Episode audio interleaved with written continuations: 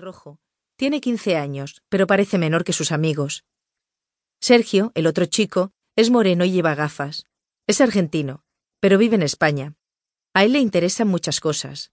Le gusta leer, estudiar y la fotografía. ¿Por qué no le llamas al móvil? propone Sergio a Mónica. Vale. La chica saca su móvil de la mochila y marca un número. No contesta, dice finalmente. El conductor sube al autocar. ¡El autocar va a salir! exclama Guillermo que está impaciente. Pero no nos podemos ir sin Martín. Y ya es la hora. Voy a hablar con el conductor, dice Sergio. Vaya. Guillermo está nervioso. ¿Y qué hacemos si no llega? El conductor mira a los chicos. ¿Subís? pregunta. Un momento, por favor. Empieza Sergio. Es que... ¡Eh! Laura, Mónica. Alguien se acerca corriendo. Por fin. exclama Mónica. Es Martín. El chico llega corriendo y riendo. Está contento. Lleva una bolsa pequeña de papel en una mano y un croissant en la otra, y los enseña a sus amigos. He comprado croissants, dice. Los chicos suben al autocar y se sientan. Pronto salen de la ciudad. Martín reparte los croissants y Mónica empieza a comer. Están riquísimos. Además son de chocolate. Martín saca un mapa de su mochila. Aquí es donde nos deja el autocar, explica. Las chicas miran con curiosidad. ¿Dónde, dónde? pregunta Laura. Aquí. Martín señala un punto en el mapa. Pitres. ¿Y aquí vamos a comer algo? pregunta Guillermo con la boca llena de chocolate. Sí. Y después de desayunar vamos a empezar la excursión. Mirad, aquí hay un bosque de castaños. Sergio, que está mirando el mapa, señala un punto.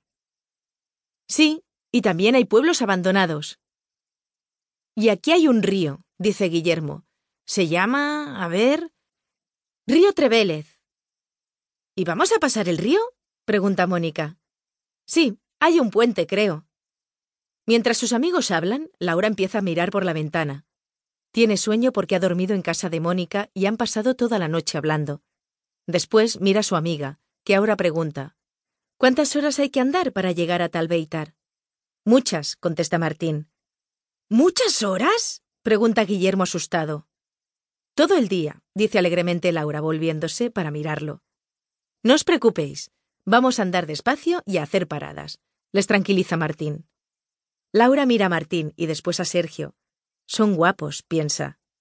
Últimamente a Laura le interesan mucho los chicos. En el instituto tiene mucho éxito con ellos, y ella lo sabe. Yo he traído la cámara de fotos, dice Sergio. Después, mientras sus amigos miran el mapa, se sienta al lado de Laura. ¿Cansada? pregunta. Sí, un poco, Mónica y yo no hemos dormido mucho. Hemos hablado toda la noche. Ahora el autocar circula por la autopista, al lado de Campos de Olivos, y Martín continúa con sus explicaciones. Y aquí, en este pueblo abandonado, hay una casa que llaman la Casa del Ahorcado. Es una ca... Mónica le interrumpe. No tenemos que pasar por ahí, ¿verdad? No, Martín sonríe. Mi tío vive en este pueblecito. Atalbeitar. Es muy pequeño, pero muy bonito. Capítulo 2 Cuando llegan a Pitres, el autocar para en la plaza. Pitres es un hermoso pueblecito de las Alpujarras, con una plaza con bares y una gran iglesia blanca. Sus casas también son blancas. Tengo hambre, dice Sergio cogiendo su mochila. Y yo también, dice Guillermo, que siempre tiene hambre. Los chicos entran en un bar. Aquí hay una mesa libre, dice Laura. El bar no es muy grande. Hay algunos excursionistas con sus mochilas y gente del pueblo tomando tacos de queso y unos vinos. Los chicos se sientan y piden unos bocadillos. El jamón de aquí es muy bueno, dice Martín. Luego saca el mapa de su mochila y señala un punto. Ahora estamos aquí. Y a Talbeitar está un poco más arriba. Mira, aquí. Está cerca, dice Guillermo contento. Sí, pero primero vamos a ir aquí. ¿Dónde? Aquí. Hay unos restos arqueológicos árabes muy bonitos. Podemos comer allí y pasar el día en la montaña. Oye, Laura. Pero Laura no contesta.